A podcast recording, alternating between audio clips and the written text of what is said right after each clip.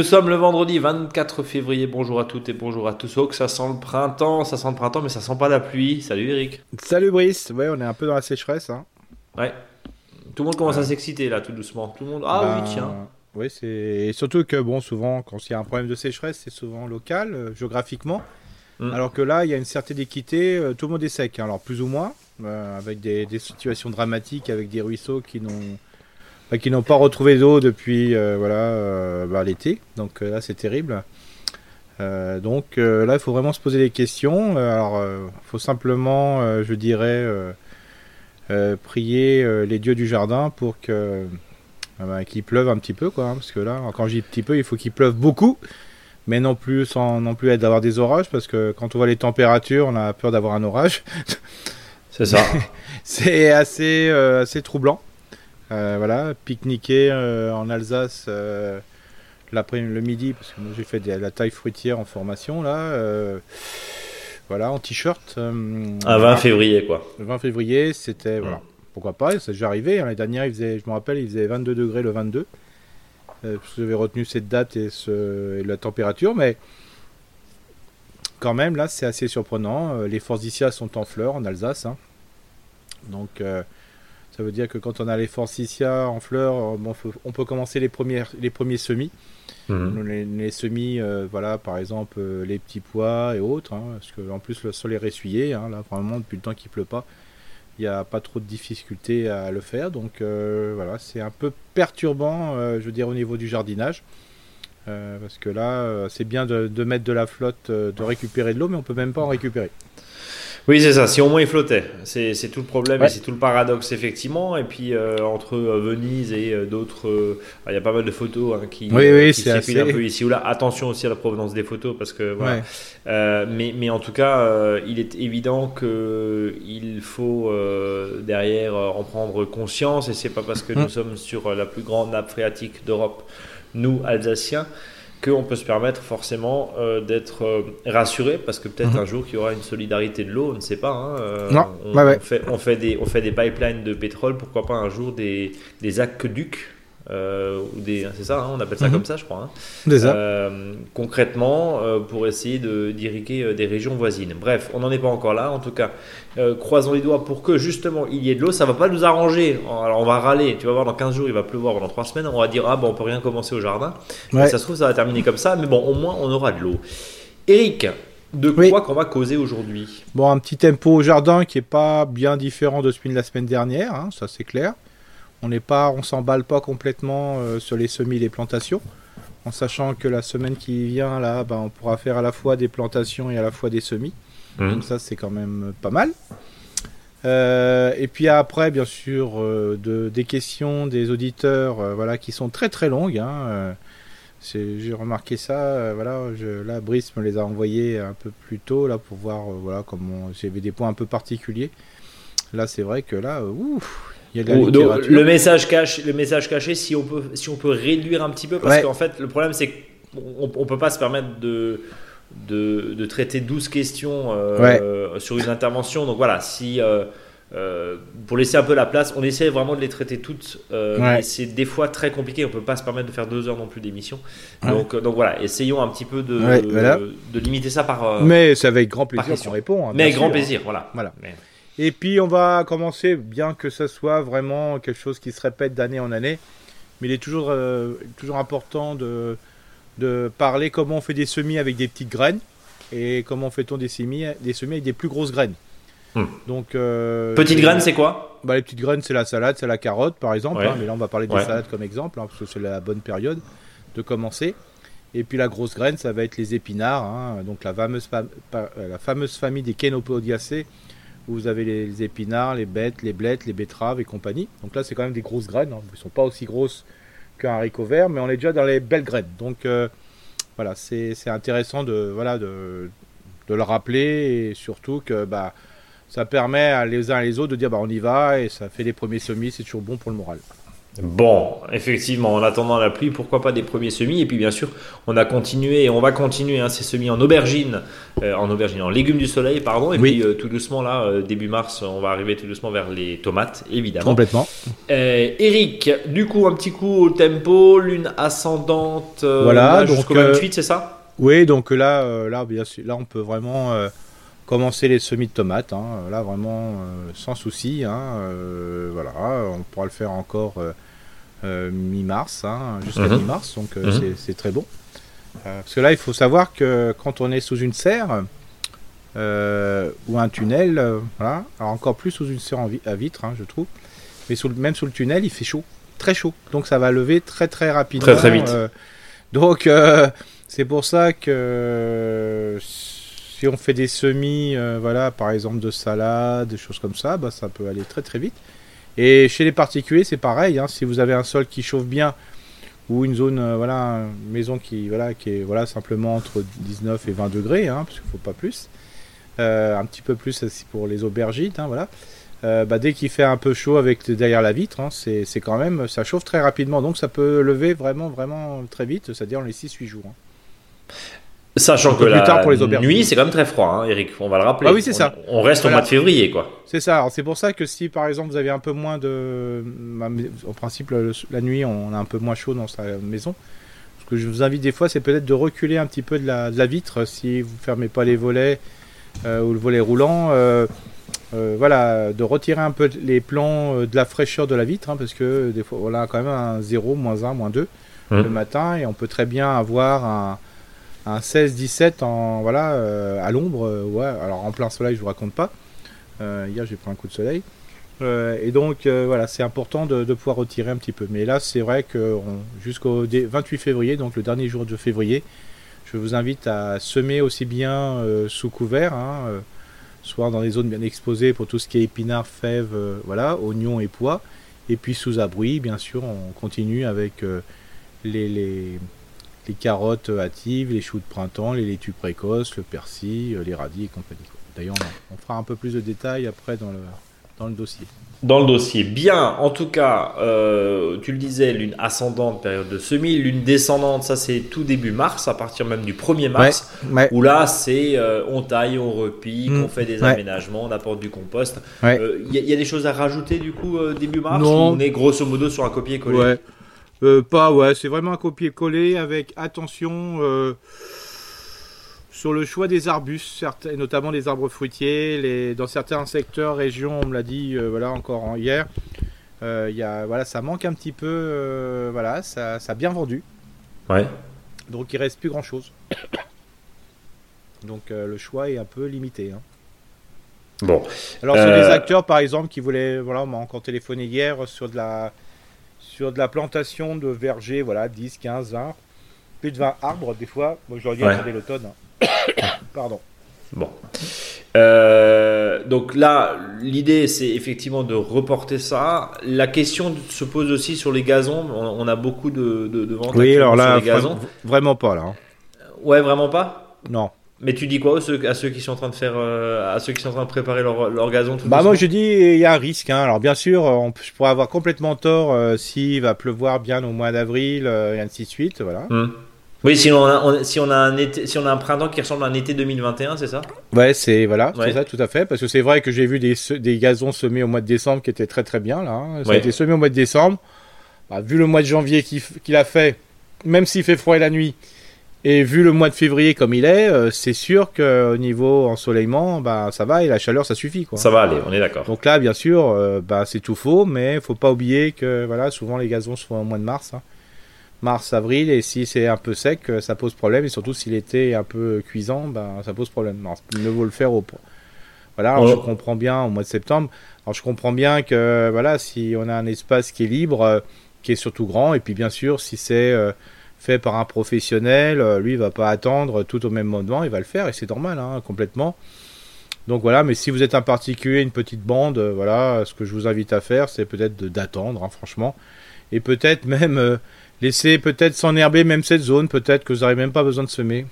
Oui, aurait une espèce de prairie gazon naturel. Bah, voilà, ça comme ça. des fois les semences dans une zone qui est, hmm. des fois c'est une zone qui est près d'un autre gazon Des fois, c'est une toute petite bande, ne faites rien. Des fois, ça se rensème pas mal avec les graines qui avaient la pluie de semences qui avait eu lieu euh, là, voilà, la période d'avant. Quoi.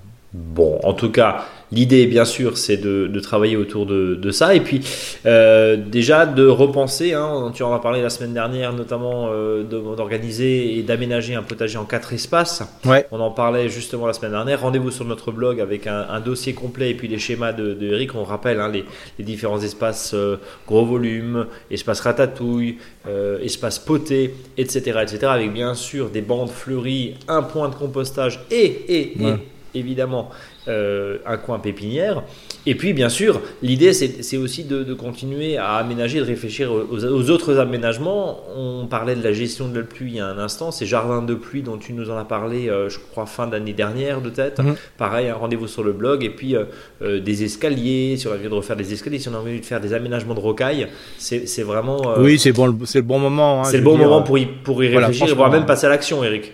Oui, c'est super parce qu'il faut pas oublier que bah, même euh, faut pas oublier qu'on est un jardinier ou une jardinière et si on le fait dans de bonnes conditions aussi extérieures, enfin de, température, voilà, c'est quand même plus agréable.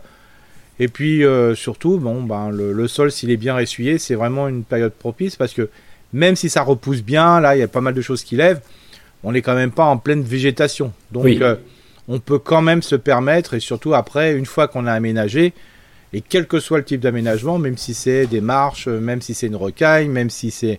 Ben, on va quand même planter après ou semer. Donc euh, voilà, c'est quand même le bon moment, c'est quand même agréable et compagnie. Quoi. En tout cas, L'idée, c'est évidemment d'anticiper, de réfléchir à ces aménagements. Hein. c'est ce qu'on disait il y a un instant.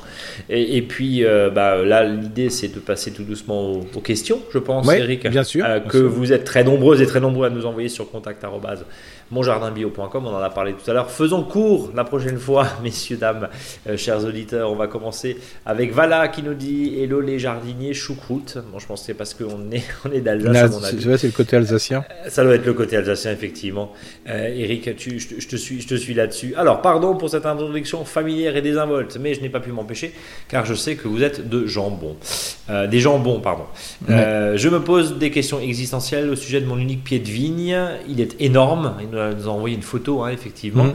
Planté tout contre la façade sud de ma vieille maison du Perche, sud Normandie, zone 1 pleine, très humide en hiver, très chaud en été, un peu comme en Alsace, quoi. Euh, ce pied de vigne grimpe le long du mur et recouvre la tonnelle au-dessus du portail d'entrée. Depuis deux ans, j'ai acheté cette maisonnette, j'ai vu la vigne très prolifique en été, mais tout pour les oiseaux et rien pour moi. Tous les nombreux grains euh, sont restés très petits, très petits hein, genre un, un bonbon de ragibus, et ils ont très vite noirci de l'odium à mon avis, hein, je pense. Ouais, complètement. Euh, les taches sur les feuilles m'ont fait penser à l'odium, bah voilà, tu vois.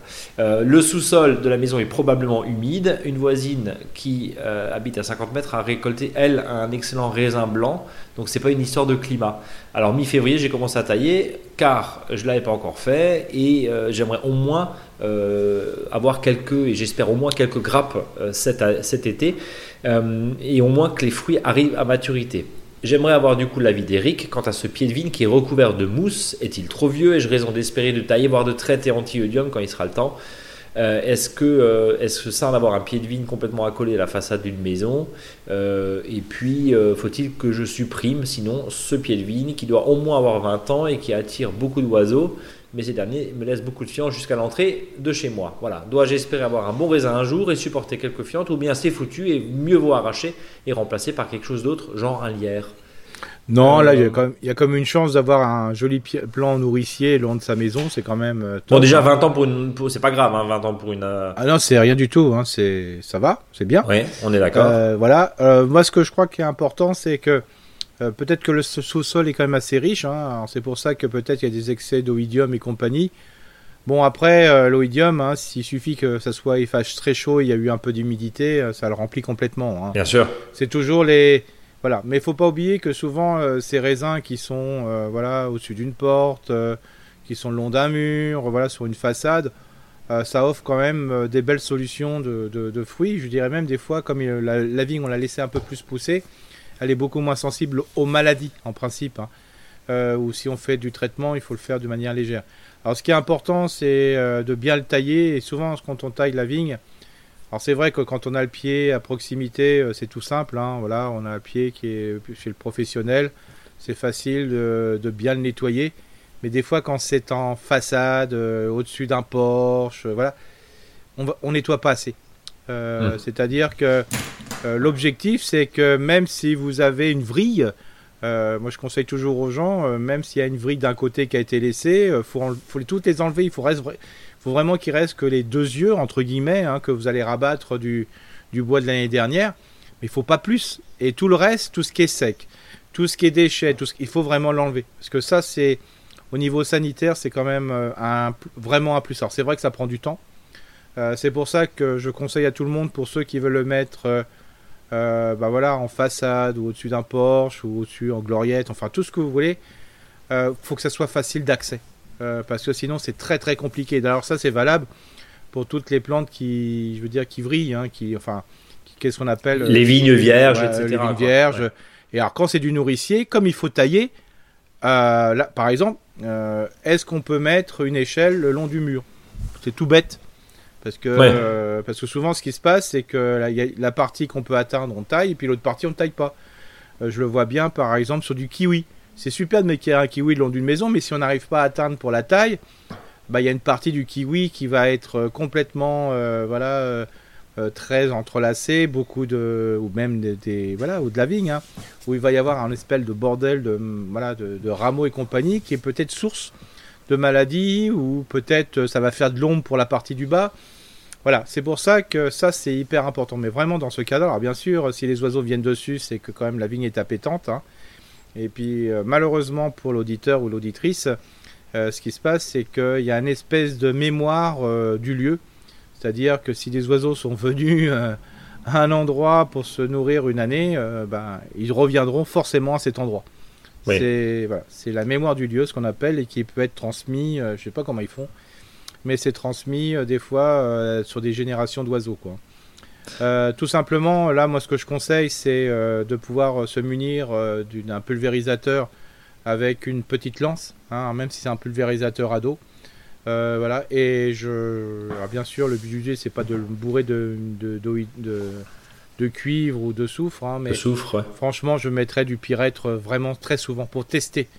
Parce que peut-être que cette formulation, je dirais à base de prêle.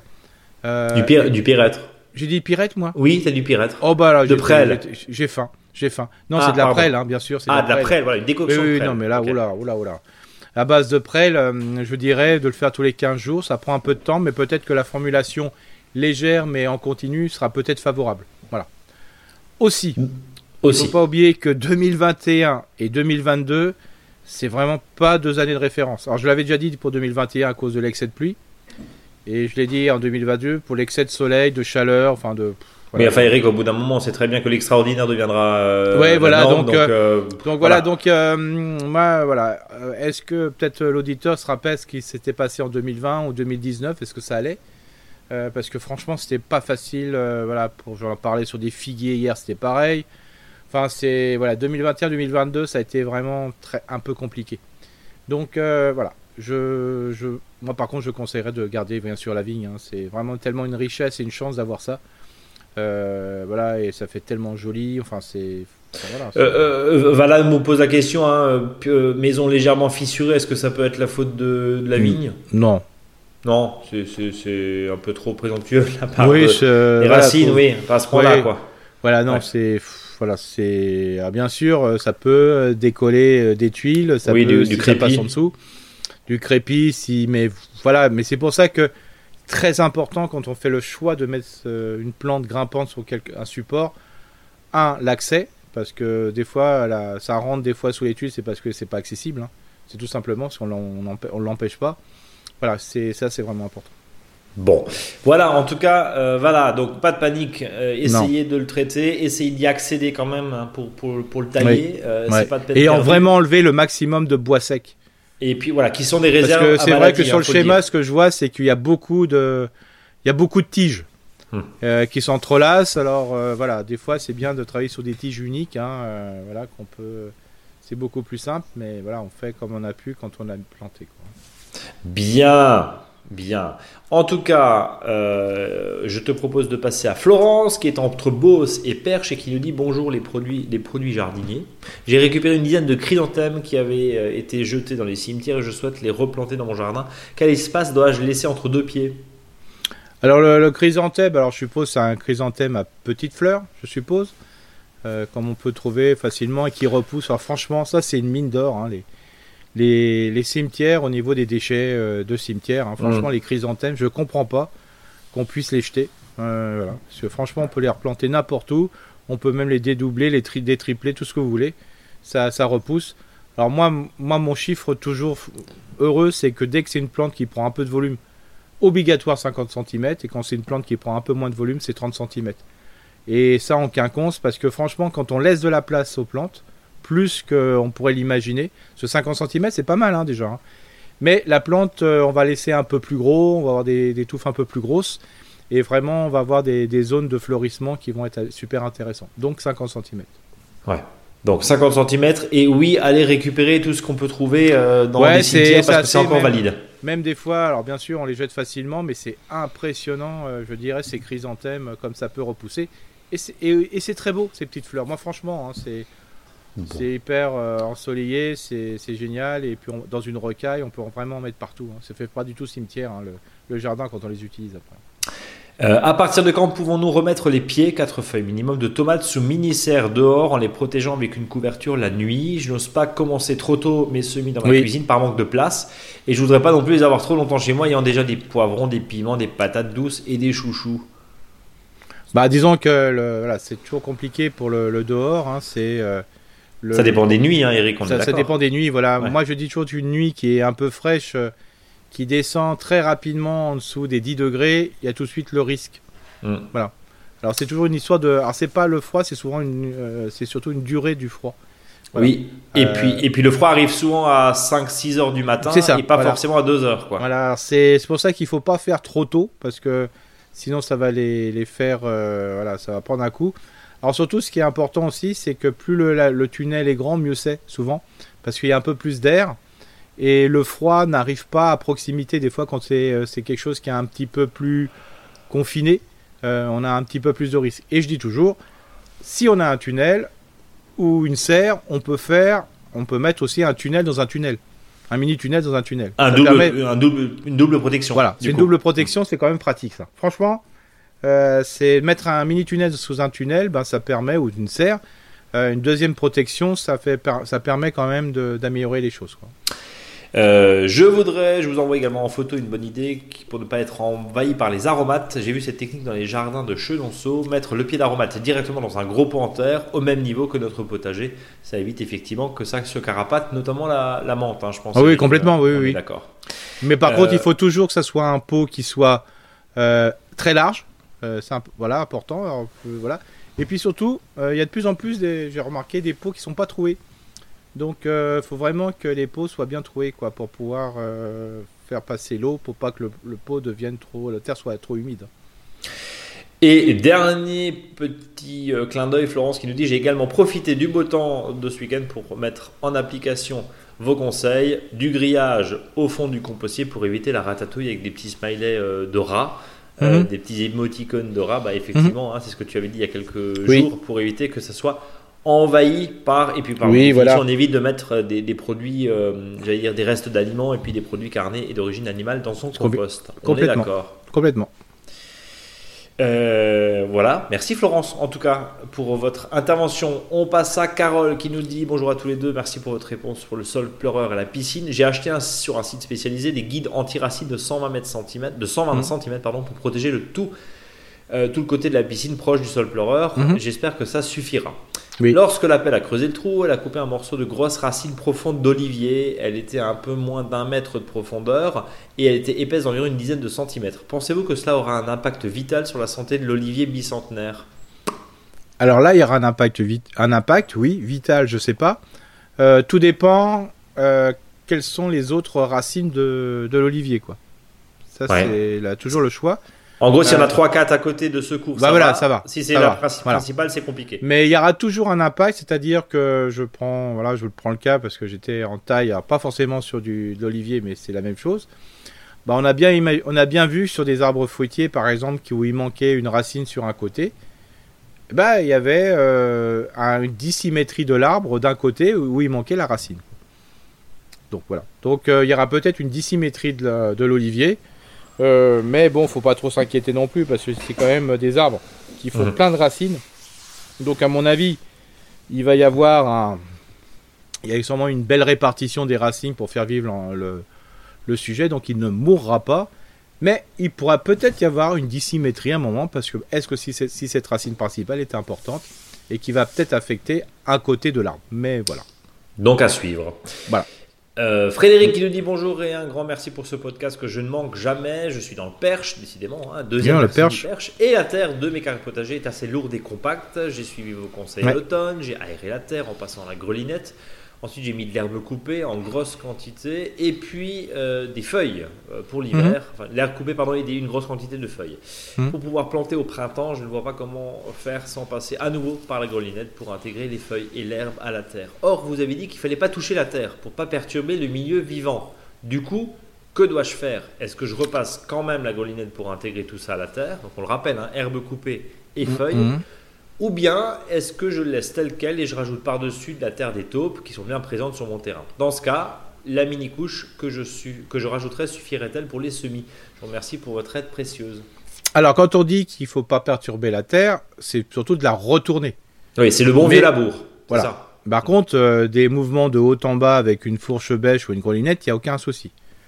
L'intérêt aussi, c'est que si les feuilles sont encore grossières, bon, le gazon, à mon avis, l'herbe coupée, Là, il s'est quand même bien décomposé, donc il n'y a pas de souci. Mais s'il y a beaucoup de feuilles, surtout ne l'intégrez pas dans le, dans, le, dans le sol. quoi. Mmh. faut les laisser encore. De on, est, on est tôt encore, Eric. oui, oui, bien sûr, c'est pour ça. Et surtout, euh, là, les feuilles sont encore bien présentes. C'est pas la peine. Euh, il y a une photo qui nous a été envoyée. Laissez-les dessus. Par contre, vous grelinez dans les feuilles. Donc, même s'il y a des feuilles qui rentrent dans les 10 premiers centimètres du sol, c'est pas grave. Hein, voilà. D'accord. Par contre, quand vous allez vouloir semer, ce qui est important, c'est. Je te, te vous vois pas, hein, Brice. Hein, je, non, non, j'avais compris, j'avais compris. Quand euh, l'auditeur va vouloir semer, il va falloir qu'il déshabille son sol euh, pour des semis précoces 2-3 semaines avant. C'est-à-dire que globalement, s'il veut semer fin mars, euh, les endroits où il veut semer, bah, il va falloir qu'il déshabille son sol prochainement. Quoi. Voilà, pour de manière que le soleil puisse bien réchauffer le sol. ensuite, si l'épaisseur de déchets organiques, donc le, le paillage n'est pas, n'est pas important, et si l'auditeur veut repiquer, je sais pas, des salades ou après des choux, il n'a pas besoin d'enlever ses feuilles. Il va faire un trou en laissant les feuilles, il met le, la plan, le, plan dans le, dans le trou et puis il referme, puis c'est tout, en laissant les feuilles sur le côté. Donc, si je résume, euh, greliner, aérer, oui, labourer, euh, non, on va dire et ça surtout comme Les, voilà, et les, alors si l'auditeur veut recompléter avec la terre de taupinière, par exemple, il se peut que des fois dans son jardin en hauteur, il y a peut-être des dépressions, des, voilà, des zones où il manquait peu de terre. Mhm. On enlève le déchet organique en surface, on met la terre dessus pour compléter euh, parce qu'il manquait peut-être un peu de terre. Et puis à ce moment-là, vous remettez les feuilles dessus, quoi. Voilà. Tout simplement. Voilà, tout simplement. Mais on peut groliner, surtout quand il y a des feuilles, c'est super, parce que comme ça, on tasse moins le sol. Bien. Johan du Calvados qui nous dit bien le bonjour. Euh, les jeunes, petite question. Les jeunes, s'ils savaient. Une petite question rapide. Imaginez un coin du jardin sud-ouest avec une haie de tuyas côté sud et une forêt côté ouest. J'ai mis mon tas de crottins à l'automne. Maintenant qu'il n'y en a plus, puis-je planter des courges coureuses cet été? Sachant que c'est à l'ombre une partie de la journée et que le tuyas est à moins de 2 mètres. Merci pour votre réponse. Ne changez rien. Johan du Calvados. Euh, Sans problème. Fameux tas de compost, euh, fameux pardon, tas de crottins à l'automne qui s'est mhm. décomposé. Mhm. Courgettes Sans problème. Tout ce qui est courge, courgette, euh, courge toureuse, voilà. Alors bien sûr, sauf si la tuya fait 5 mètres d'eau, hein, bien sûr. 2 mètres. Hein. donc voilà, donc là, il n'y a aucun souci. Alors surtout pour de la courge coureuse, alors moi ce que je conseillerais, c'est que la courge coureuse, par rapport au tuya, c'est celle que je mettrais plus près que la courgette. Parce qu'il faut pas oublier que la courge coureuse, elle, elle, va courir vers des endroits qui lui correspondent mieux au niveau soleil. Ouais. Alors que la courgette, elle n'a pas le choix, elle reste sur place. Donc, euh, si vous mettez, s'il y a une zone qui est un tout petit peu plus à l'ombre, mettez plutôt les courges coureuses. Voilà. Alors, ce que je conseillerais même à la personne, c'est de, de, faire des semis en place. Hein. C'est-à-dire de mettre directement les courges coureuses, euh, de semer directement en place, quoi, en poker. Vous mettez un petit bâton tous les 1 mètre à peu près, et puis vous semez au pied de ce petit bâton une, deux, trois graines. Hein. Oui, mais pas avant avril, Eric, on est d'accord. Ah bah non, mais là, là, c'est... on a le temps, hein, c'est fin avril. Hein. Voilà, c'est... Non, non, tranquille. Par contre, il peut préparer pour se donner de la bonne humeur, il peut commencer à préparer la chose, mais il n'y a aucun souci.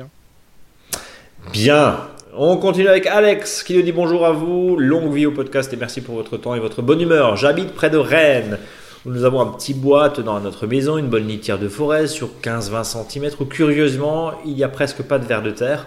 Peut-être avez-vous une explication Est-ce que euh, est-ce que c'est un sol finalement assez pauvre et en dessous, une terre assez dure avec des gros cailloux? Évidemment, c'est en mi-ombre l'été, les chênes, les châtaigniers rendent le sol assez sec. J'ai essayé framboise, myrtille, ronce, mais le résultat est très décevant. La question d'Alex, c'est y a-t-il des plantes nourricières qui accepteraient ces conditions hein, Je le rappelle, mi-ombre, sol sec. Selon vous, quel petit, quel petit fruit fructifie quand même à la mi-ombre? Très compliqué. Il ne faut pas oublier que les petits fruits, il faut à peu près 6 heures de soleil entre 10h et 18h au printemps. Mhm. S'il y a un petit peu de plus de fraîcheur quand il y a un peu quand il fait trop chaud, pourquoi pas? Mais au printemps, il faut ça, sinon on a des gros soucis de voilà. Alors moi, je serais plutôt sur un palissage euh, avec euh, des ronces euh, sans épines, les murs sans épines, hein, au loganberry, des choses comme ça. Ça serait pas mal. Et plus vous allez vous écarter, donc avoir plus, enfin moins d'ombre, bah on peut aller sur de la, de la grosse, de la casseille par exemple, c'est pas mal. Euh, parce que c'est une plante qui est assez forte. Mhm. C'est une plante euh, voilà, donc qui a un système racinaire un peu plus puissant, qui est assez grande. Euh, ça ressemble à de la groseille à macro, mais avec un goût de cassis. Enfin, entre les deux, c'est vraiment très très intéressant. Et en plus, ça, fait nourrici ça fait nourricier, mais ça aussi, ça fait ornement. Donc voilà, c'est vraiment. Double effet. Bah, double effet. Par contre, comme c'est un arbuste, en réalité, c'est un sous-arbrisseau, c'est un arbrisseau, pardon. Mais donc, faut quand même les planter tous les 1m50. Hein. C'est pas, pas comme les autres où on met 1 mètre. Hein. 1 mètre, 1 mètre 20, c'est du, au minimum 1m50. Euh, j'ai un autre endroit où la terre est bien noire sur 30 cm. J'ai aménagé des petites terrasses. Il nous a envoyé mmh. effectivement euh, des, nous a envoyé pardon des, des photos où j'aimerais faire un potager demi-ombre, pourquoi pas avec des plantes perpétuelles. J'ai pensé à l'ail des ours, du brocoli, mmh. des courges, du saut de Salomon, de l'agépodium, euh, du cerfeuil, de la blette, des épinards, de la rhubarbe, etc. etc. Mm. Quel est votre avis? Avez-vous avez d'autres idées de plantes? Alors, euh, dans le perpétuel, il y a le poireau perpétuel qui est super mm-hmm. aussi. Alors attention. On va rappeler juste le principe du perpétuel, Eric. Le perpétuel, c'est une plante vivace, voilà, et qu'on s'en sert pour, euh, comment dire, voilà, si on veut faire une, voilà, une grosse purée de, par exemple, de poireaux, il y en a pas assez pour faire une grosse purée de poireaux, quoi. Hein. C'est vraiment un petit complément. Voilà, à moins C'est pour le goût, quoi. Voilà. C'est à moins d'avoir des quantités euh, importantes de poireaux perpétuels qui poussent très rapidement. Euh, bon, la rhubarbe, c'est une perpétuelle aussi. Là, on peut se permettre d'avoir un peu plus. Alors, surtout ne pas oublier de mettre beaucoup de feuilles aussi pour qu'elle ait une terre bien nourricière. Non, euh, l'ail rocambole, l'oignon rocambole, l'oseille, tout ça, c'est des perpétuels. Euh, dans les perpétuels aussi, euh, on peut mettre euh, bah, des plantes aromatiques, hein, vraiment, euh, voilà, le, le cerfeuil tubéreux, ça, tout ça, c'est vraiment hyper intéressant.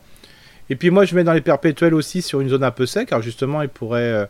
moi, je mets l'ail aussi, c'est-à-dire, je, je mets des gousses d'ail et je les laisse monter, puis après, je ne les récolte pas complètement, je laisse de l'ail dans le sol. Donc c'est comme si c'était des perpétuels, quoi. C'est comme si vous avez laissé vos bulles de narcisse ou ou de tulipes dans le sol, et donc comme ça, vous en avez tout le temps. Quoi. Troisième question, pardon. Un autre endroit près de la maison est fait de terre vraiment dégoûtante. Je cite, une sorte d'argile limon plein de cailloux. Pourtant, cette terre contient des vers de terre et des adventices y poussent. Que puis-je planter au soleil à mi-ombre, plutôt en couvre-sol ou en nourricier? Alors, soleil mi-ombre, euh, en plante nourricier, bah là, il y a, l'embarras du choix, quoi. Hein. Alors, si, même si la, terre, la terre est pas de bonne qualité, euh, mais s'il y a du ver de terre, c'est-à-dire qu'il y a une forte activité biologique, donc euh, le fait de mettre des, matériaux en surface vont faire que très rapidement le sol va vraiment s'améliorer. quoi. Donc, euh, si la base est bonne, c'est ça qu'il faut dire. C'est dire voilà, c'est. Alors peut-être quand on parle de terre dégoûtante, les gens ils disent ça, c'est des fois sur des terres qui sont un peu argileuses. Hein. Qui collent, je pense. Qui collent, voilà. Mais ce qui est intéressant, c'est que s'il y a du ver de terre, s'il y a de l'activité biologique, si je dans les 3-4 premières prochaines années, que ma concentration de déchets végétaux broyés, par exemple, alors, ou déchiqueté à la tondeuse, je le mettrais là, quoi. Hmm. Mais si c'est soleil mi-ombre, ça veut dire que, quand on dit soleil mi-ombre, ça veut dire peut-être que il y a soleil du matin et peut-être mi-ombre l'après-midi, quelque chose comme ça. Bon, on sera peut-être plus dans du légume feuille, pourquoi pas de la courgette par exemple aussi, mais du chou par exemple, ça, ça marche très bien, voilà.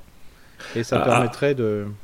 Ah, Avant, avant de terminer son propos, justement, Alex nous dit PS à quand un dossier sur l'ombre et la mi-ombre? On peut peut-être se le noter d'ailleurs. euh, Oui, c'était quelque chose. ouais. et ça fait partie Bah, des faut sujets savoir aussi que-. Il faut savoir que l'ombre, ça pose. Quand c'est à l'ombre, on peut rien faire pousser en nourricier globalement. hein. Mhm. À part des plantes. Justement, il en, il en référait une plante et l'ail des ours, c'est-à-dire une plante qui bénéficie, je dirais, même en l'absence, parce que quand, en principe, l'ail des ours, c'est sous les arbres. hein.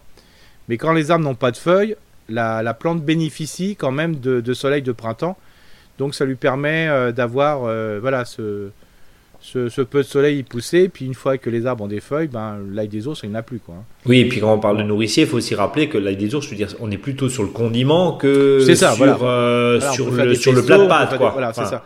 C'est ouais. très compliqué de, de faire du, du nourricier. C'est voilà. c'est- Enfin, il faut le dire clairement. Il faut le dire clairement. possible. Il Voilà. faut, voilà, il faut mi- minimum Mais hein, ça 6 à serait- 8 heures. Je, je me le note pour la prochaine fois. Si j'ai le temps, je ferai un dossier complet sur ombre et mi-ombre. hein. Hein, et Eric, on va le rappeler, 6 à 8 heures par jour de soleil? Oui, c'est ça pour, de Minimum. pour du fruit. Pour du fruit. pour du fruit, hein, on est d'accord.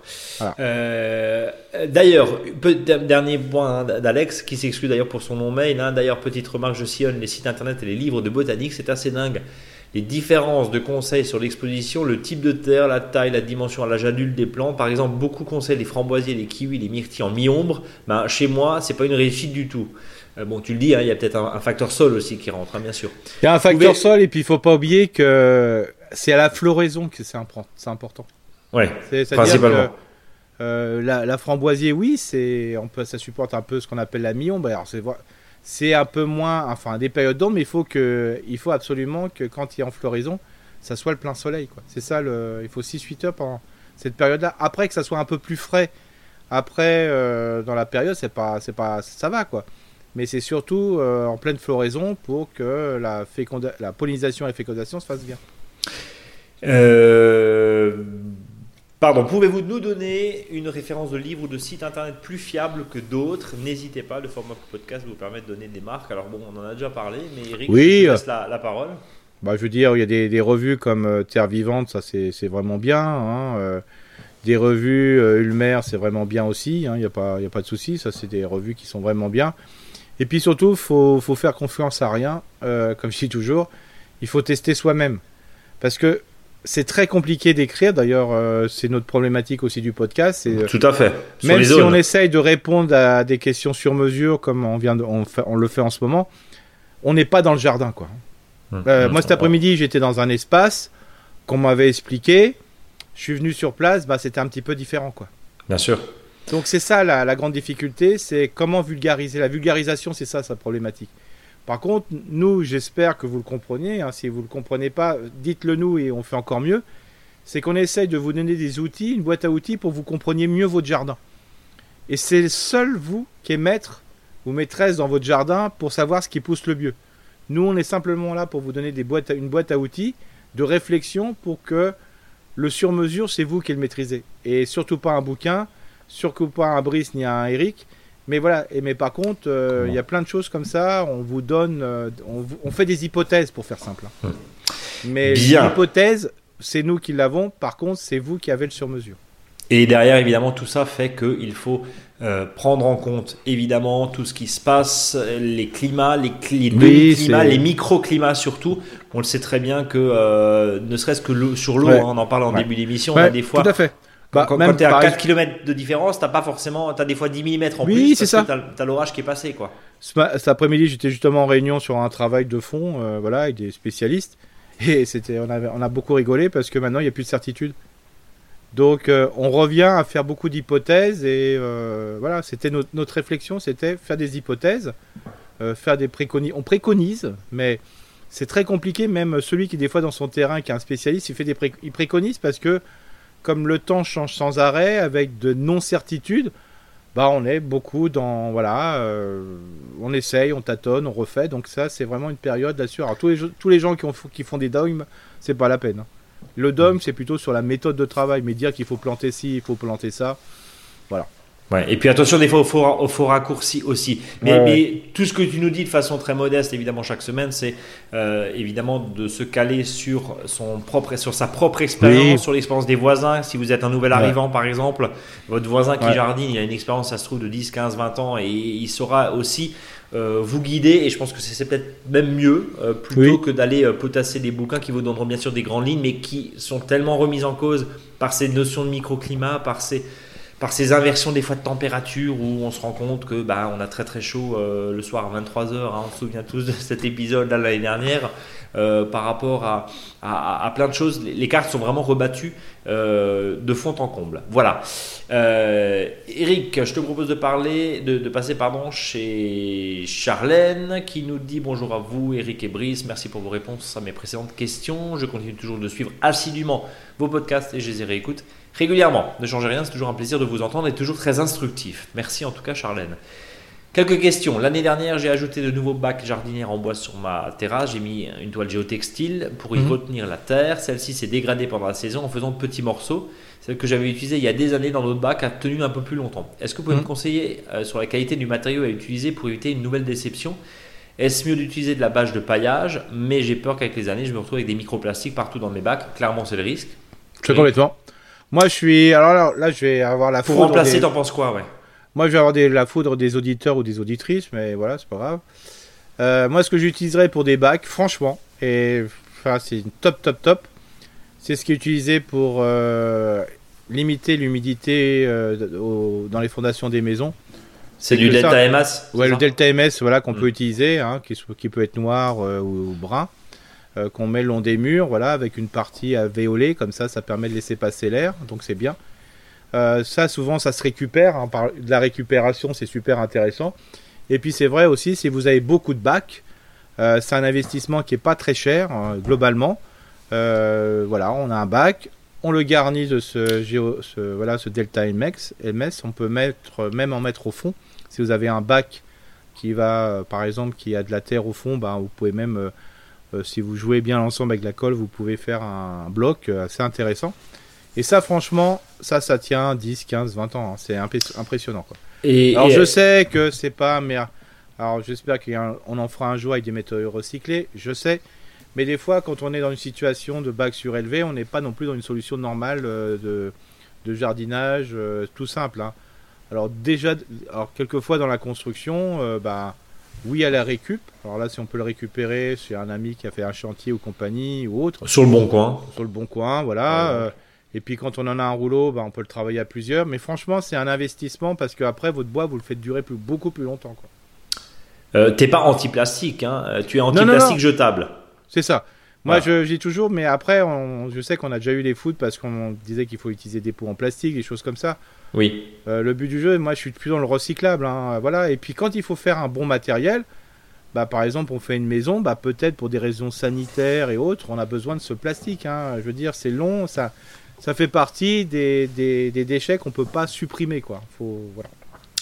Euh, et encore une fois, euh, un matériau euh, très clairement en plastique, mais en plastique durable qui va tenir des années et des années, c'est quand même mieux que d'arriver avec un géotextile qui va Oui. se fissurer Ouais. et vous allez vous retrouver avec du microplastique, comme tu Ah ouais, disais, et, et- voilà. et quelque chose qui est obligé de refaire chaque année. Donc je pense Voilà. que le. Et, et là aussi, hein, on est même nous, on s'est déjà fait avoir. hein, franchement, on croit que c'est biodégradable, et après, on se fait avoir tous que, Ouais. en fin de compte, c'est biodégradable, mais des, des, en des éléments qui sont tellement fins qu'en fin de compte, ça rentre dans la chaîne alimentaire. Alors, Bien on sûr. est un peu, un peu, un peu nous. on n'a rien gagné, quoi. Ouais. On n'a rien gagné. Euh, deuxième question, j'ai des cyprès de Leyland dans mon jardin, je les ai pas taillés, ils prennent de l'ampleur, mon jardin. Ah ouais. est assez petit et je sais Oui. pas comment les tailler pour les contenir. Mhm. Certaines branches se colorent en rouge brun et semblent sécher en partant du Mhm. tronc. J'hésite même à les abattre pour planter d'autres types de matériaux, euh, de végétaux pardon, comme des fruitiers. T'en penses quoi? Bah moi, je, voilà, c'est un cyprès qu'on a utilisé à, la fin- à un moment à la place du tuya, hein, pour faire simple. hein. Ouais. Euh, alors c'est vrai que ça fait des, des grandes branches comme ça euh, qui partent dans tous les sens et ça, quand ça pousse, ça pousse quoi. hein. Alors ça c'est ça c'était utilisé pour remplacer le tuya. Donc euh, voilà.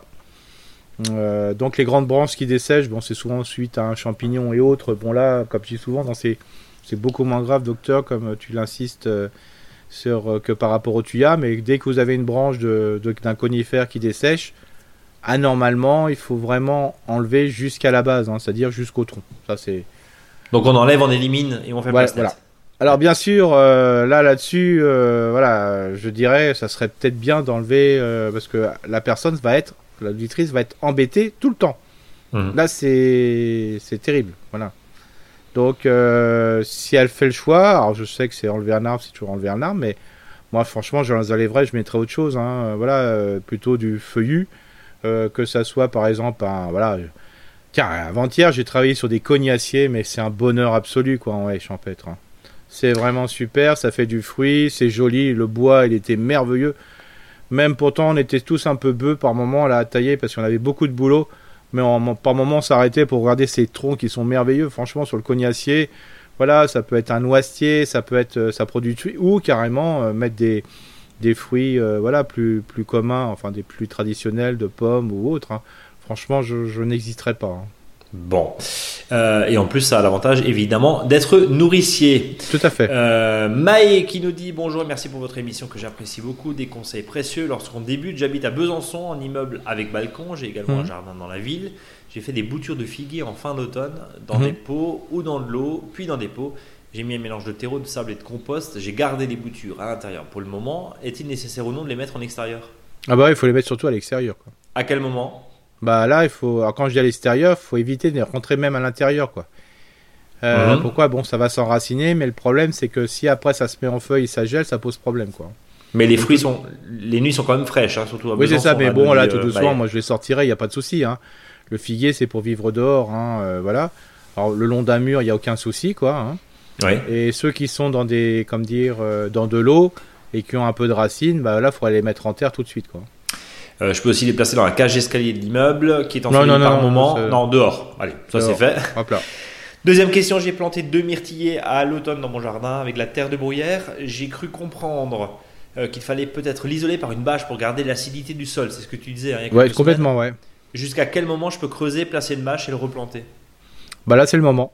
Allez, go. C'est Euh, le moment. Alors là, c'est très bon moment d'ailleurs, mais pas, faut pas attendre le 15 ou 20 mars. Hein, faut le faire maintenant, Mhm, c'est mieux. mhm. Euh, parce que comme euh, il peut y avoir un démarrage, hein, mais donc là, donc il faut faire une très belle motte. hein. Euh, et puis de creuser en sachant que si on arrive à, voilà, l'idéal, ça serait un tiers de mètre cube pour un, voilà, de, pour un pied, ça serait vraiment, enfin pour deux pieds, ça serait super quoi. Parce que c'était deux pieds, hein, je crois. C'était, c'était deux myrtillers, tout à fait. Ouais. J'ai cru comprendre qu'il fallait éviter de le faire au printemps et je ne pourrais pas le faire avant 15 jours. Alors c'est sûr qu'à l'automne, c'est le top. Hein. Ouais. Mais là, faut le faire. Mais du coup, ça, sera, ça, ça, ça aura, Ah, ça aura pris l'avantage. Tant pis, il faut mieux faire maintenant. Euh, et pour augmenter l'acidité du sol, est-il possible de mettre des restes de sapin de Noël? En broyat, oui. Euh, en broyat, où peut-on Oui. trouver où peut-on trouver ce qu'il faut en forêt sans acheter des sacs spéciaux? Euh, alors là, faut jamais chercher en forêt. hein. Voilà, c'est ce que j'allais dire, ouais. Voilà, mais par contre, il y a encore pas mal de gens, des particuliers. Vous allez voir où il y a des, des endroits où il y a des maisons où il y a des sapins euh, ou des pins.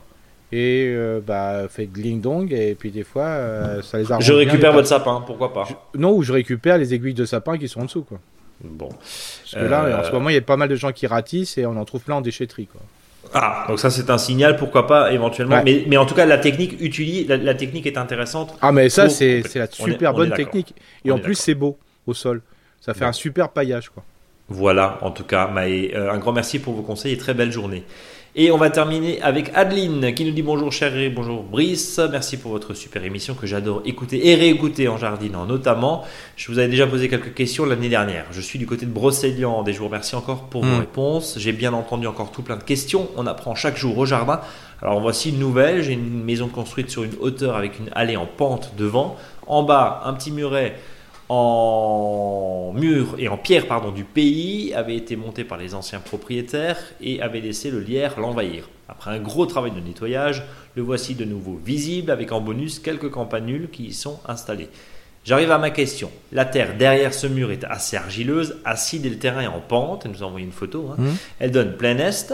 Les anciens propriétaires avaient installé des fraises sur cette pente, mais les fraises se font dévorer par les, avo- par les oiseaux avant nous. Mhm.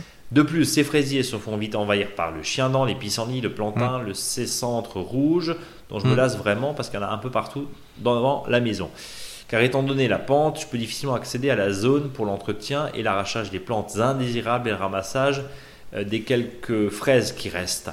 L'endroit paraît donc à ce jour un peu à l'abandon, ce qui est assez, sauve- assez dommage. J'aimerais donc rendre cet endroit plus joli, avec des plantes ornementales, mellifères, tout en restant utile à la biodiversité, avec des plantes vivaces qui demandent peu d'entretien régulier et qui supportent une pente orientée plein est euh, et qui vivotent. La terre est sans doute trop lourde pour qu'elle s'y sente bien. Euh, parce qu'elle nous, a- elle nous dit, hein, elle avait planté deux lavandes en haut de cette pente, mais euh, Mm. en gros ça végète. Elle avait pensé à des hortensias, mais elle a peur que la plante ne convienne pas. Merci encore pour vos réponses. Partagez votre bonne humeur. Vive, on s'aime fort, signé Adeline. Qu'est-ce qu'on peut raconter à Adeline sur une pente? Un jardin de rocaille? Bah oui, un jardin de rocaille. Et alors des fois, il y a assez intéressant sur les, les pentes, c'est de faire des marches. Oui. C'est-à-dire, euh, faut partir du bas du mur, voilà. Euh, donc euh, de laisser par exemple 50-60 cm, je dirais, euh, ben, plat, voilà. Ensuite de mettre euh, des marches et ainsi de suite, de monter ou de ou faire l'inverse, de descendre, hein, c'est comme vous voulez. Mais de faire des marches, des fois c'est super intéressant parce que un, ça facilite le fait d'y aller, voilà. Euh, ça permet d'avoir de, de- de maximiser euh, l'ensoleillement, euh, maximiser, euh, je dirais, bah aussi la biodiversité, retenir l'eau. C'est voilà, s'il y a pas mal de, je dirais, de peuples entre guillemets qui le font encore et, que- et qui ont fait, c'est vraiment un intérêt particulier. À mon avis, le terrain est quand même à une certaine acidité. Ouais. Donc hortensia, bah, ça me semble vraiment, voilà, quand on est en Bretagne, hein, brocéliande, c'est ça, hein, c'est la Bretagne. C'est ça, Brocéliande, tout à fait. Ouais. Ouais, donc euh, bah voilà, on met de la, la- Moi, je trouve que c'est tellement des fleurs qui sont hyper- hyper- euh, pertinentes à mettre dans un jardin euh, en Bretagne. Si le sol est vraiment acide, du rhodo, bah voilà, c'est c'est vraiment du, c'est vraiment, il n'y a pas de boulot pour les hortensias. On y va une fois dans l'année pour faire, je veux dire, l'entretien, c'est tout. ça, c'est vraiment super. quelques quelques bruyères, ça, ça peut être super intéressant. hein, franchement, moi, j'irais dans ce sens-là au niveau de l'ornement, quoi. D'accord. Et, mais- et puis après, euh, j'in- j'invite l'auditrice à regarder un catalogue de plantes de milieu acide, où là vraiment vous avez des, une générosité de plantes avec des, des, des bois de différentes couleurs, des fleurs vraiment. Vous avez aussi des. C'est pas perdu, quoi. Ah non, non, c'est vraiment Non. super. Hein. Puis là, ça ne demande pas non plus trop. Il faut pas qu'il y ait trop de chaleur. hein.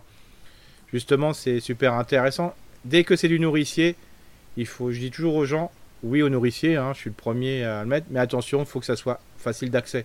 Hmm. C'est comme la question de l'auditeur précédent quand il avait mis du nourricier. euh, je veux dire, quand on va le mettre sur, euh, sur des pans de mur, euh, ça.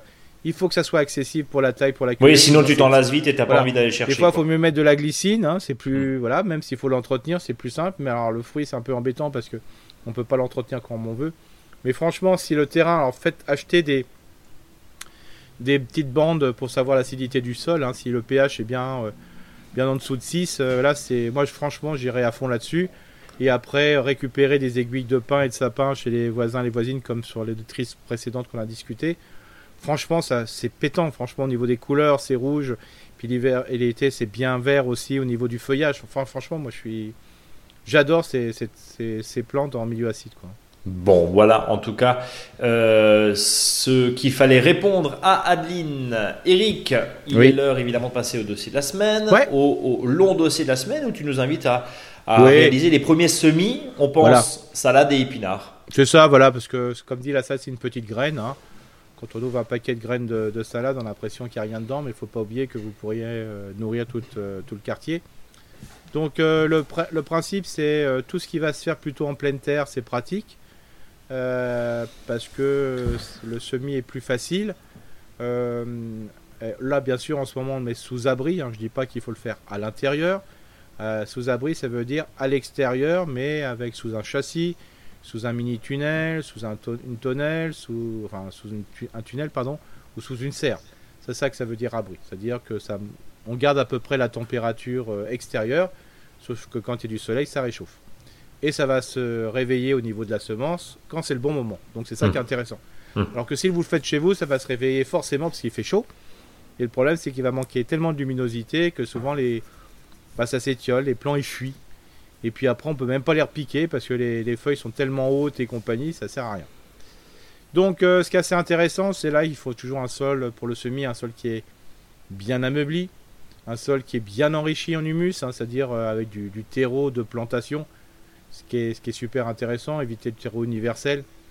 Là, si vous pouvez mettre du terreau de semis, mais ça coûte plus cher, donc voilà. Euh, et puis ce qui est important aussi que pour les petites graines, c'est qu'on on est souvent très généreux, c'est-à-dire qu'on met 300 euh, graines euh, sur 10 cm. Non, le but du jeu, c'est d'en mettre peu.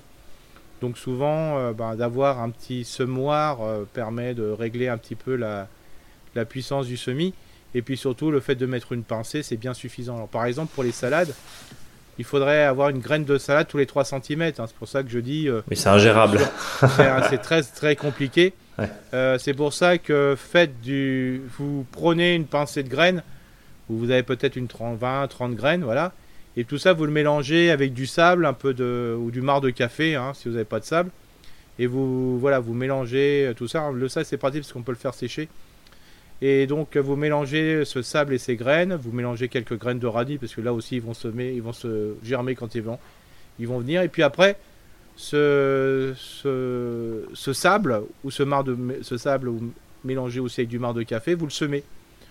Bah, comme ça, vous avez une grande chance que les graines soient bien étalées, quoi. Sinon, on n'y arrive pas, quoi. C'est pas possible. Euh, même si on prend des bouts des doigts les graines, euh, bah, on en met tout au même endroit, quoi. Oui, et surtout sur de la salade, c'est effectivement, c'est pas des graines de radis, hein, c'est très compliqué. C'est très compliqué.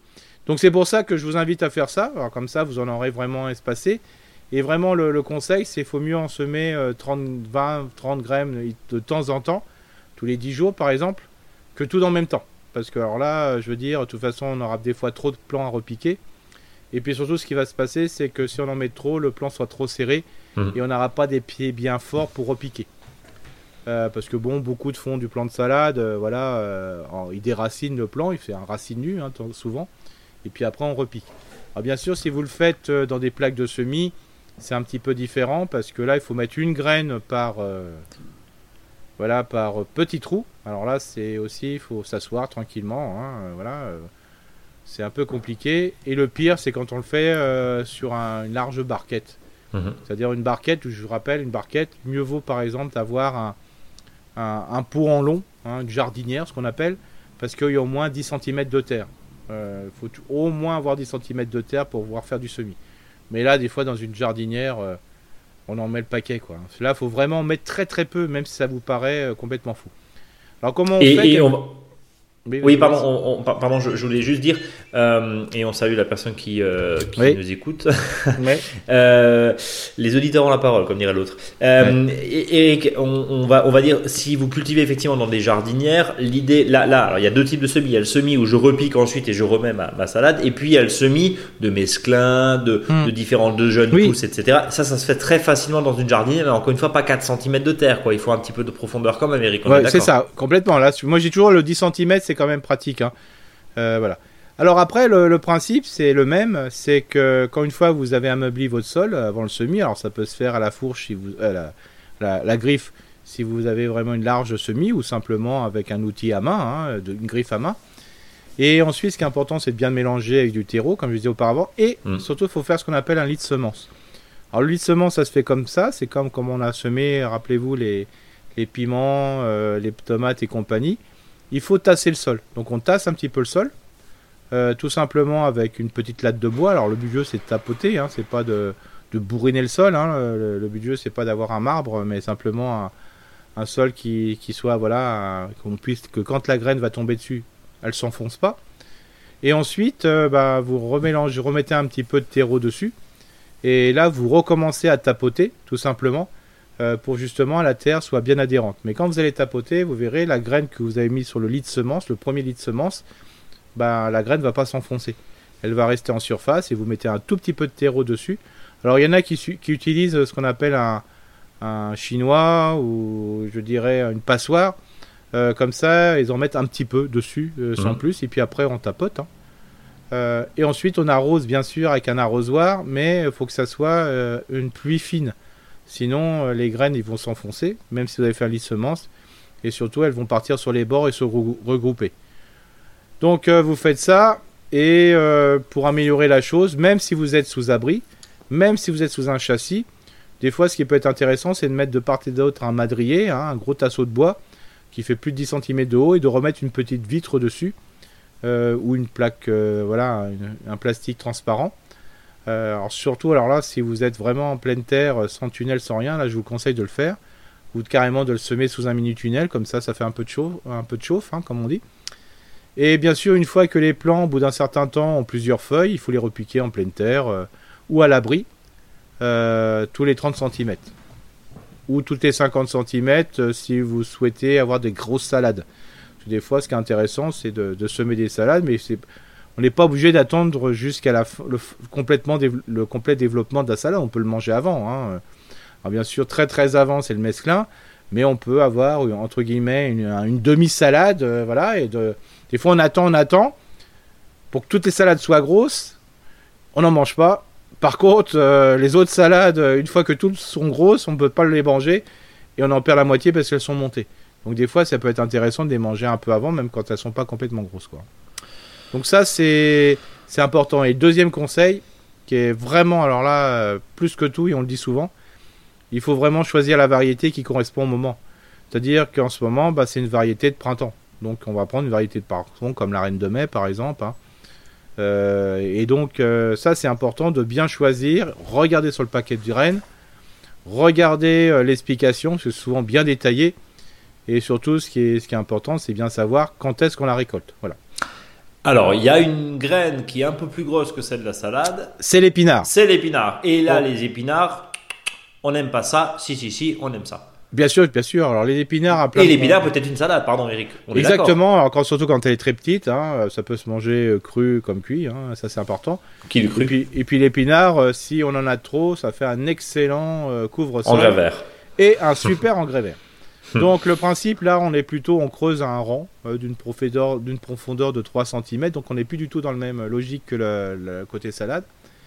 Et si on a plusieurs rangs, on met tous les 30 cm et on se met et on sème euh, au fond de, ce sillon. Je dirais on répartit les graines hein, à l'aide d'un semoir ou à la main. Hein, mais souvent le semoir c'est beaucoup plus facile. Et ensuite euh, on les recouvre ensuite de, terre de jardin.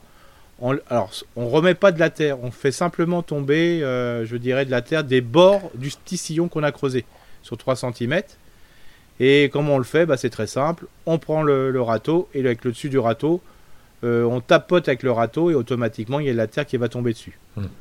On, alors on le fait et puis après on retasse avec le, râteau ou soit avec une petite planchette. Là c'est l'histoire de un petit peu de tasser. Et quand les plants ont quatre feuilles, bon, on, les, éclaircit en les laissant un pied tous les à peu près 10 cm. Hein. Alors bien sûr ce qu'on a retiré, ben, on peut le manger comme mesclin aussi, hein, bien sûr. Alors je sais qu'il y en a qui vont me dire, un des épinards c'est pas du mesclin. Mais c'est sous forme de mesclin. Donc euh, vous tassez de nouveau la terre quand vous avez, euh, quand vous avez éclairci, il faut retasser un petit peu les pieds euh, individuellement parce que des fois les racines se sont un peu soulevées. Et voilà, on est tranquille. Et ça, côté si on prend les salades ou les épinards, je vous invite à faire la même chose en fonction de la grosseur de la graine. Et puis après, il y aura les super grosses graines que vont monter les haricots, mais c'est pas le moment. C'est pas le moment. Radis un petit peu quand même, Eric, si on est. Oui, c'est gros, mais pour moi, c'est la même grosseur que les épinards, hein, franchement. Oui, oui, bien sûr. Non, mais je veux dire, là, dans la période, ah oui, oui, là, Bien sûr, et puis là, euh, et puis bien sûr, euh, là, c'est le moment aussi de mettre les fèves. Alors là, c'est une super grosse graine ou les petits pois. Hein. Euh, on en a parlé la semaine dernière. Mais là, bien sûr, on les plante à 2-3 cm, il n'y a aucun souci. Hein, voilà. tout ce qu'on se dit là, s'il commence enfin à pleuvoir, ça risque d'être compliqué pour la germination, évidemment. Oui, voilà. Ouais. Bah, Parce que, le sol est quand même, le, sol est pas si chaud que ça, Eric. Non, voilà. Pour les épinards, par exemple, et si vous êtes un petit peu, vous n'avez pas trop le temps, vous allez le faire. Moi, ce que je vous invite, c'est euh, sur une bande, voilà, sur la bande, c'est de couvrir le sol. Alors, je sais qu'on a besoin d'eau. Hmm. Voilà, c'est intéressant, mais pour, pour que éviter que le sol se remidifie de trop, parce qu'on ne sait pas la quantité d'eau qui va tomber, voilà, protégez votre sol, comme ça vous aurez un sol qui sera un peu ressuyé et c'est plus facile pour semer. Quoi. Donc, on résume épinards, radis, et puis euh, les premières salades, oui, évidemment, et évidemment de circonstances, j'allais dire de saison, mm. parce que mm. sinon ça ne sert pas à grand chose. Et puis, euh, et puis sinon, bah, on, suit tes conseils, bien sûr. Voilà, tout à fait. Euh, j'ai une petite question pour ceux qui sont des agités du Pressmote et on, et on les salue. Je crois que toi, tu as jamais utilisé de Pressmote Non. Est-ce que tu connais des gens qui ont utilisé Oui, il y en a qui utilisent que ça. C'est vraiment pratique. Hein. Et, et voilà, je voulais avoir ton avis Oui, voilà. euh, euh, en regard Là, extérieur. C'est ça. Alors, le, ce qu'on m'a toujours dit, c'est que moi, j'utilise facilement plutôt des godets recyclés en plastique. Hein, pour ceux qui, qui sont pas. T'es obligé de justifier chaque fois que tu dis mot plastique. Ouais, cette ça c'est très drôle. Parce que je sais que j'ai des retours. Alors, C'est pour ça que je dis. Euh, moi, je préfère ça parce que je me fais mon petit mélange de terre et de terreau, voilà, ou de compost. Voilà. Et je, voilà, je touille dans un seau, je remplis mes pots et je fais le même le lit de semences et compagnie. Avec les presse-modes, il faut quand même une, un qualité de, de terreau qui est assez. Oui, il faut que ça tienne. soit que ça tienne. Tout en évitant la tourbe. hein. Voilà. Donc voilà. Exactement. Voilà. Et, et aussi, euh, il faut que ça soit un terreau qui soit un peu tamisé pour éviter des morceaux de bois qui fait que ça tient pas bien. Donc voilà. Il faut être un peu précautionneux, mais à mon avis, ça doit marcher très très bien. Puis c'est vrai que c'est joli. De toute façon, les professionnels n'utilisent que ça, mais bon, ils ont d'autres équipements que le nôtre. hein. Et puis le fait qu'il y a le petit trou, euh, je dirais, dans le presse-motte, euh, qui va permettre de mettre la petite graine là, c'est c'est quand même bien. Euh, parfait. Eric, est-ce qu'on a fait le tour de nos salades sans en Ouais, raconter façon, et puis en- des épinards reparler- On va en reparler, il n'y a, y a pas de souci. hein. Mais c'était vraiment pour, euh, voilà, pour dire que voilà, de- les semis se suivent là et c'est quand même super intéressant. On peut commencer tout doucement. Euh, on, on- on parlait évidemment euh, aussi de ceux qui nous écoutent euh, en montagne. Là, il y a un petit décalage. On Ah ouais, non, mais là, c'est on a plus un parlé- petit décalage, c'est un gros décalage. Un gros décalage. On, a parlé aussi de ceux qui habitent en ville, hein, sur des balcons, sur des terrasses, où euh, la salade, les radis, même les épinards, ça se fait très facilement. euh, Complètement. au final, dans des bacs de compostage, dans des, dans des seaux, dans des sacs, Mmh. euh, dans des jardinières en bois, Oui. voire en plastique qu'on réutilise de nombreuses Oui, bien années. sûr. Enfin, voilà. Ça, c'est assez simple évidemment à faire et à mettre, euh, et à mettre évidemment en place. Euh, Eric, il n'y a pas de bon podcast sans un bon faux dicton du jour et tu Oui. le trouve très drôle. Ah oui, alors bien sûr, euh, ça c'est un petit peu botanique, voilà, parce qu'il faut savoir que chaque plante, voilà, fait partie d'une famille, et il faut savoir que les familles des salades et autres, bah voilà, ça fait partie des familles des ce qu'on appelle des composés. Maintenant, ça s'appelle, c'est à changer le nom, ça s'appelle les astéracées, hein, comme pour la famille des choux, avant c'était les crucifères, maintenant c'est les brassicacées, mais j'ai gardé quand même cette notion de plante qu'on appelle composée. Et donc le faux dicton du jour par rapport aux salades, c'est raconter des salades, c'est composé. Et voilà, en deux mots évidemment, quand tu le lis c'est beaucoup plus drôle que à l'oral, Mm. mais raconter des salades c'est composé. Salade composée on l'avait aussi. hein. On Oui, il y avait ça, il y avait-. Il y avait la, il a fait la salade composée, mais aussi le fait que c'était une maladie, euh, c'était aussi le nom de la famille, l'ancien ma- nom de la famille euh, des salades quoi. Voilà, le tour est complet, même un peu de botanique dans tes faux dictons du jour. Eric, euh, l'heure est venue de vous remercier évidemment de votre fidélité. Vous êtes euh, très nombreux, de plus en plus nombreux. On voit que la saison redémarre parce qu'il y a beaucoup plus d'audience sur notre podcast et on vous en remercie. Depuis le lancement, hein, il y a, euh, je crois, plus de 500 000 écoutes, euh, ce qui est quand même euh, pas mal pour le coup. Et, et merci évidemment de votre fidélité. N'hésitez pas à nous envoyer vos questions au contact monjardinbio.com. Si on ne traite pas, et n'hésitez pas à nous faire un petit rappel.